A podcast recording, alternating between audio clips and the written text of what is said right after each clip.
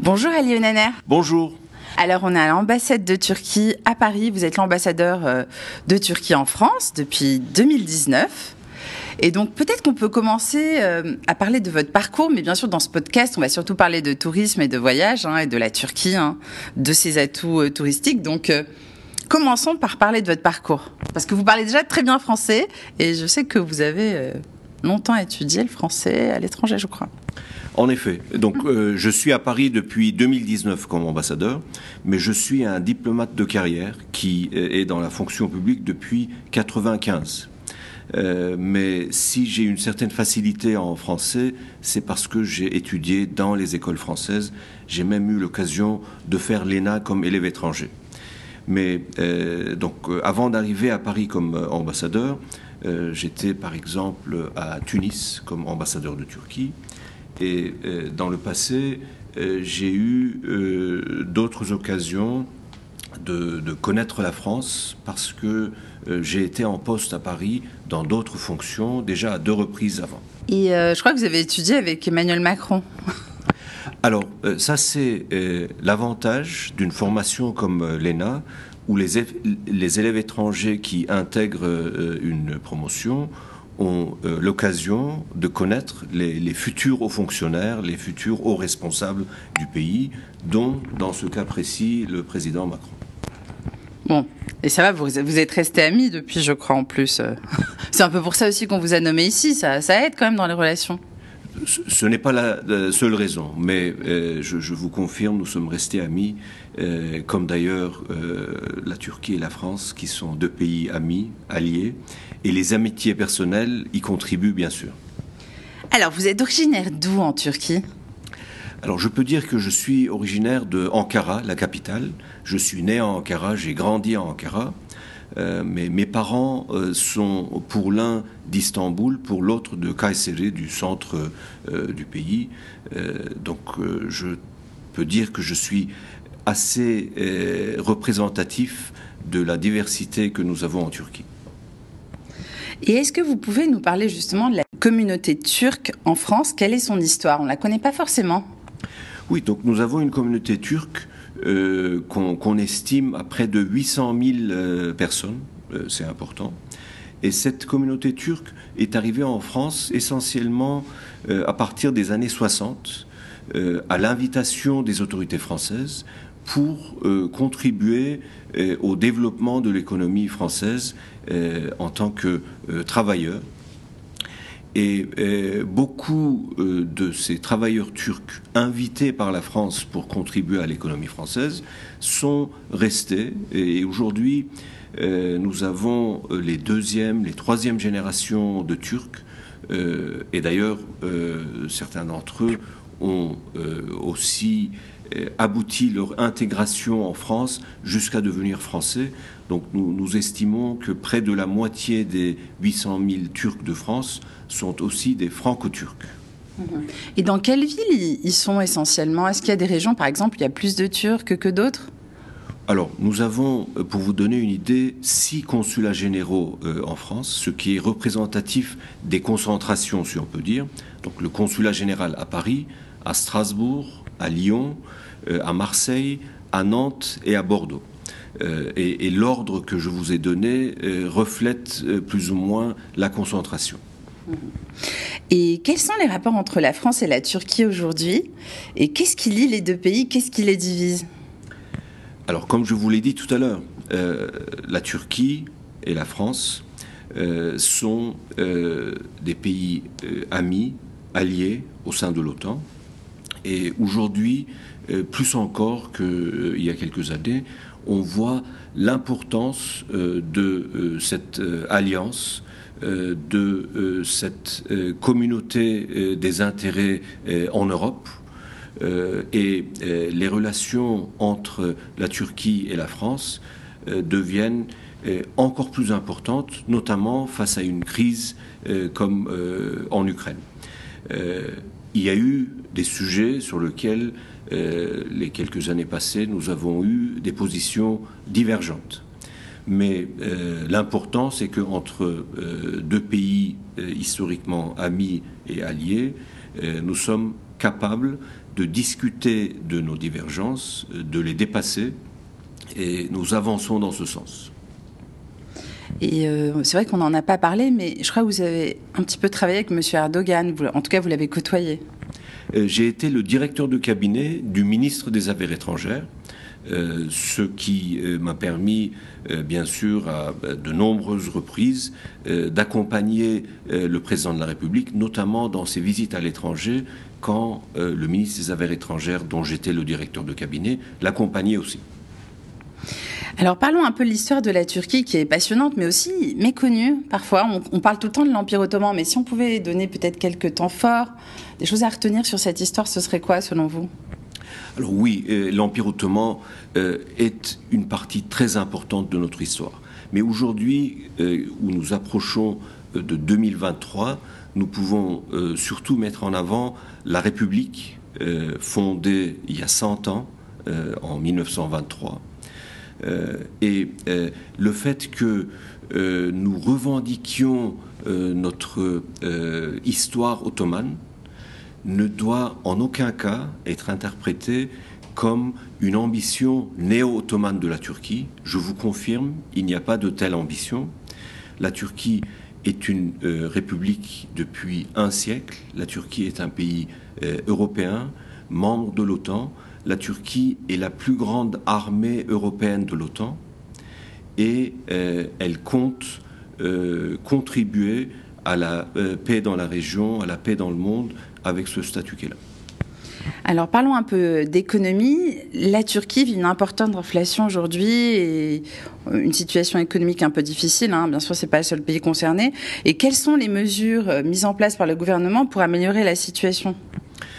En effet, en Turquie aujourd'hui, nous avons une inflation forte, euh, une inflation qui a euh, augmenté, peut-être pas autant que dans d'autres pays d'Europe occidentale, en pourcentage, mais l'augmentation de l'inflation est due principalement à une mesure prise par les autorités responsables de l'économie turque visant à remédier au fait que la livre turque était surévaluée, ce qui rendait euh, difficile les exportations, ce qui faisait peser un poids euh, sur l'économie turque. Donc il y a eu euh, une volonté de faire baisser cette surévaluation de la livre turque, ce qui naturellement a causé une inflation qui était prévue. malheureusement, à cette euh, montée de l'inflation qui était prévue s'est ajouté euh, les effets de la crise ukrainienne que nous voyons, que nous observons avec l'inflation euh, aussi bien en France que dans d'autres pays européens. Donc le but est d'atteindre dans une période d'une année à une stabilité de l'inflation en Turquie qui baisserait à des niveaux acceptables.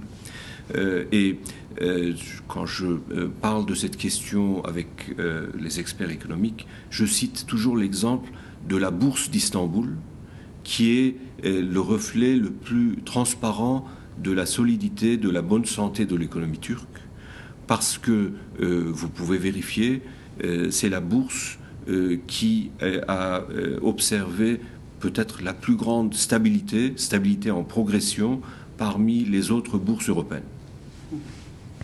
Et quelle est la place du tourisme dans l'économie de la Turquie? Est-ce que c'est un moteur? Est-ce que ça peut aider justement à diminuer cette inflation? Le tourisme a une part euh, importante dans notre économie.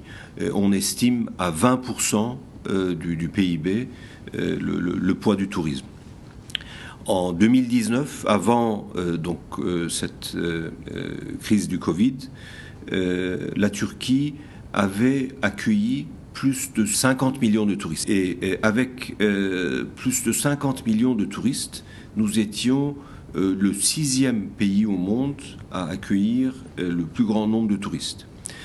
donc on peut dire que la Turquie est un pays touristique. La Turquie a vocation à continuer à être une grande destination touristique. et nous sommes aussi satisfait de voir que les chiffres après Covid euh, dépassent euh, même nos prévisions.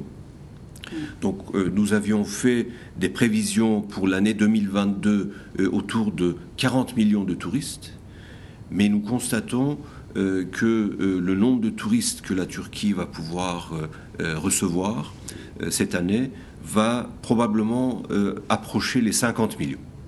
Et quelle est la stratégie touristique du pays après deux ans de Covid? Alors, euh, la stratégie, c'est la reprise. Euh, mais il faut noter euh, à ce stade les efforts qui ont été faits pendant le Covid. Parce que pendant le Covid, la Turquie a été parmi les pionniers à instaurer les conditions nécessaires pour que donc une activité touristique puisse être réalisée tout en respectant euh, les, conditions liées euh, au Covid. Donc nous avons pu euh, organiser des, séjours touristiques, notamment au sud de la Turquie, dans des hôtels près des aéroports qui se prêtaient à l'organisation de ce type de tourisme, ce qui a permis de réaliser, même pendant le Covid, euh, des euh, séjours touristiques en Turquie Covid-free, sans qu'il y ait euh, une quelconque contamination. Donc déjà pendant le Covid, il y avait cet effort qui a permis au, tourisme turc, aux professionnels du tourisme turc, de garder leur activité et d'être prêts pour l'après-Covid. C'est d'ailleurs pour ça que la reprise après le Covid est forte euh, et euh, nous pensons que cela va continuer dans ce sens. Et quels sont les atouts de la Turquie en matière touristique et quels seraient les 10 incontournables du pays selon vous? Et est-ce que c'est un pays accessible à tous les budgets? Alors je vais commencer par la fin. Oui, c'est un pays accessible à tous les budgets parce que euh, très concrètement, nous voyons aujourd'hui en Turquie où des jeunes peuvent aller passer euh, trois jours, quatre jours euh, avec euh, le guide du routard sans faire de publicité à un guide ou à un autre. alors qu'à l'autre extrême, nous voyons les touristes les plus fortunés préférer les marinas de la Riviera turque pour donc passer plusieurs semaines. Donc la Turquie est une destination touristique euh, qui offre des possibilités à toutes les bourses et euh, nous pouvons en être fiers. Ensuite, s'il fallait parler des atouts euh, de la Turquie en tant que destination touristique, cela pourrait prendre longtemps, mais... Au moins deux podcasts. mais on, pourrait citer la géographie, le climat, la population qui aiment euh, recevoir, euh, la qualité du service, parce que les Turcs sont, ont prouvé être parmi ceux qui travaillent le mieux dans le secteur des, services, alors que on peut trouver des difficultés à avoir donc de, de du, travail dans le secteur de la restauration, de l'hôtellerie, dans d'autres destinations. Euh, en Turquie, euh, la qualité euh, de ce secteur, la qualité des services reste exceptionnelle. Ensuite, un autre élément sur lequel je veux m'attarder un peu plus, c'est la gastronomie. Parce que nous avons depuis toujours mis en avant la diversité de la gastronomie turque que ce soit euh, les plats euh, méditerranéens qu'on connaît peut-être un peu mieux même en France, ou que ce soit des plats beaucoup plus diversifiés dans des zones, dans des villes comme Gaziantep. Donc la ville de Gaziantep au sud-est de la Turquie est une destination gastronomique par définition aujourd'hui. Euh, et d'ailleurs, une bonne nouvelle et une petite publicité pour Turkish Airlines, nous avons depuis quelque temps un vol direct Paris-Gaziantep. Donc j'encourage euh, tous les amateurs euh, de gastronomie de visiter un week-end Gaziantep et de goûter à, des, richesses gastronomiques qu'ils ne peuvent trouver nulle part ailleurs. Donc, gastronomie, chose, chose importante. J'ai une toute petite question. Gaziantep, c'est quoi, disons, sa gastronomie? Qu'est-ce qu'elle a de si spécial? Honnêtement, je ne connaissais pas du tout. Alors, en, quelques mots. Euh, peut-être beaucoup de temps euh, de donner euh, les exemples. Mais par exemple, le dessert baklava qu'on connaît, qui existe dans beaucoup de pays méditerranéens. Alors, le baklava à Gaziantep est incomparable à ce qu'on peut trouver ailleurs, parce que euh, donc les ingrédients euh, qu'on trouve à Gaziantep, euh, donc les, pistaches qu'on cultive et qu'on trouve à Gaziantep, font que le baklava de Gaziantep est apprécié au point que tous les grands restaurants de Turquie, à Istanbul, à Ankara, font venir quotidiennement des baklavas de Gaziantep par avion. Et comme je vous ai dit, nous avons un vol Gaziantep-Paris euh, aujourd'hui. Donc, euh, il est possible d'avoir des baklavas de Gaziantep ah, quotidiennement à Paris. Quelle histoire incroyable. Ça se trouve, j'en ai déjà mangé. Je ne le savais même pas, des baklavas de Gaziantep. Oui, donc vous disiez la gastronomie parmi les atouts. Quoi d'autre? Alors, l'histoire, l'archéologie. Euh, je vais peut-être rester dans la même région, pas trop loin de Gaziantep. Si vous êtes, imaginons que vous êtes allé euh, goûter euh, aux richesses gastronomiques de Gaziantep. Eh bien, il suffit de continuer jusqu'à Urfa, à probablement moins d'une heure de Gaziantep, où nous avons, il y a quelques années, découvert le site archéologique parmi les plus importants au monde, puisque nous avons à Göbekli Tepe, Göbekli Tepe c'est le nom du site archéologique, euh, nous avons euh, les vestiges, donc les, éléments archéologiques qui sont les éléments les plus anciens au monde construits par l'homme. ça date d'il y a plus de 10 000 années. Et à ce jour, il n'y a aucun autre endroit au monde où il y a une construction par l'homme euh, qui serait aussi ancienne. Et l'avantage, euh, c'est que euh, donc, ce site peut être visité, même si donc, la sensibilité du site nécessite qu'on protège de manière très attentive. Et il y a aussi les musées des villes de Urfa, euh, les musées de, mosaïque de Gaziantep, de Hatay, trois villes euh, dans cette même région, qui méritent le détour. Euh, donc, les richesses archéologiques, historiques, sont aussi à prendre en compte à côté de la gastronomie. Oui, et puis je crois qu'il y a beaucoup de sites UNESCO en Turquie. Bien sûr, bien sûr. donc les sites UNESCO historiques, les sites UNESCO euh, culturels.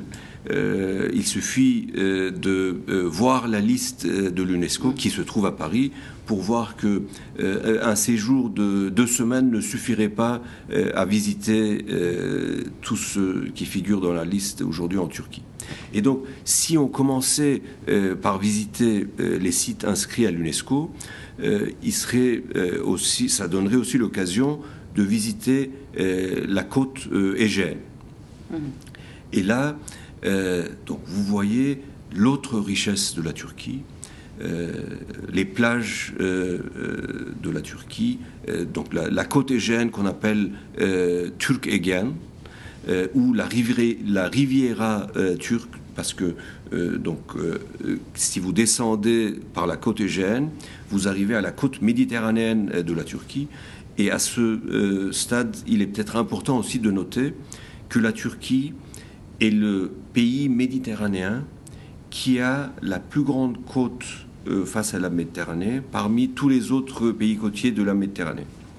C'est peut-être euh, l'une des raisons de la diversité des richesses, de la diversité des plages. Donc, nous pouvons être content de pouvoir offrir une plage de sable au sud de la Turquie à Antalya, alors que près de Bodrum, on peut avoir l'une des meilleures, plus belles criques au monde pour plonger directement dans une mer transparente bleue à travers les rochers. Vous avez toutes les options. Et quels sont les, événements à ne pas manquer en 2023 en Turquie? Alors, euh, j'ai parlé tout à l'heure du, centenaire euh, de la République. Il y aura euh, un certain nombre d'événements, de festivités liées au centenaire. Et, certaines de ces festivités auront aussi un intérêt touristique pour un touriste étranger qui visiterait la Turquie. Mais indépendamment de, des événements liés au centenaire, je peux aussi parler des, festivals de la route euh, de la culture, comme nous avons appelé cela. ces festivals permettront aux, touristes d'apprécier un très grand nombre d'artistes dans des grandes villes comme Ankara, Istanbul, mais aussi dans d'autres villes qui sont euh, donc euh, étalés dans euh, tout le territoire de la Turquie, comme Çanakkale, comme Konya, comme Diyarbakır. Donc le, calendrier de ces festivals de la route de la culture sont à suivre. je suis sûr qu'il y aura des événements intéressants aussi pour les touristes étrangers qui visitent la Turquie. Et quels sont les projets touristiques de la Turquie, peut-être dont on peut parler? Alors, euh, j'en ai euh, déjà cité euh, quelques-uns, mais il me vient, on peut parler des présentations qui, ont été faites pour mettre en avant la gastronomie. on peut parler de cette nouvelle image qui est présentée d'Istanbul, donc, euh, euh, vous avez peut-être euh, vu sur les chaînes françaises aussi ces, petites présentations de la ville d'Istanbul montrant que Istanbul, en, anglais, is the new cool. Istanbul mérite vraiment le détour. Istanbul est d'ailleurs probablement la première destination pour quelqu'un qui va visiter pour la première fois la Turquie. Et à Istanbul, vous avez euh, l'élément culturel, l'élément historique, euh, l'élément gastronomique. Mhm. Euh, donc, être à Istanbul est ce qu'il faut faire aujourd'hui, cet été, cette année. Et toujours un retour à la gastronomie. vous avez peut-être remarqué que cette année, pendant l'organisation de Taste of Paris, euh, qui a été réalisé au Grand Palais éphémère à Paris. Euh, la Turquie était euh, le pays donc présenté, mis en avant, et nous avons permis à nos plus grands chefs venus de Turquie de présenter la cuisine, la gastronomie turque pendant cet événement de Taste of Paris.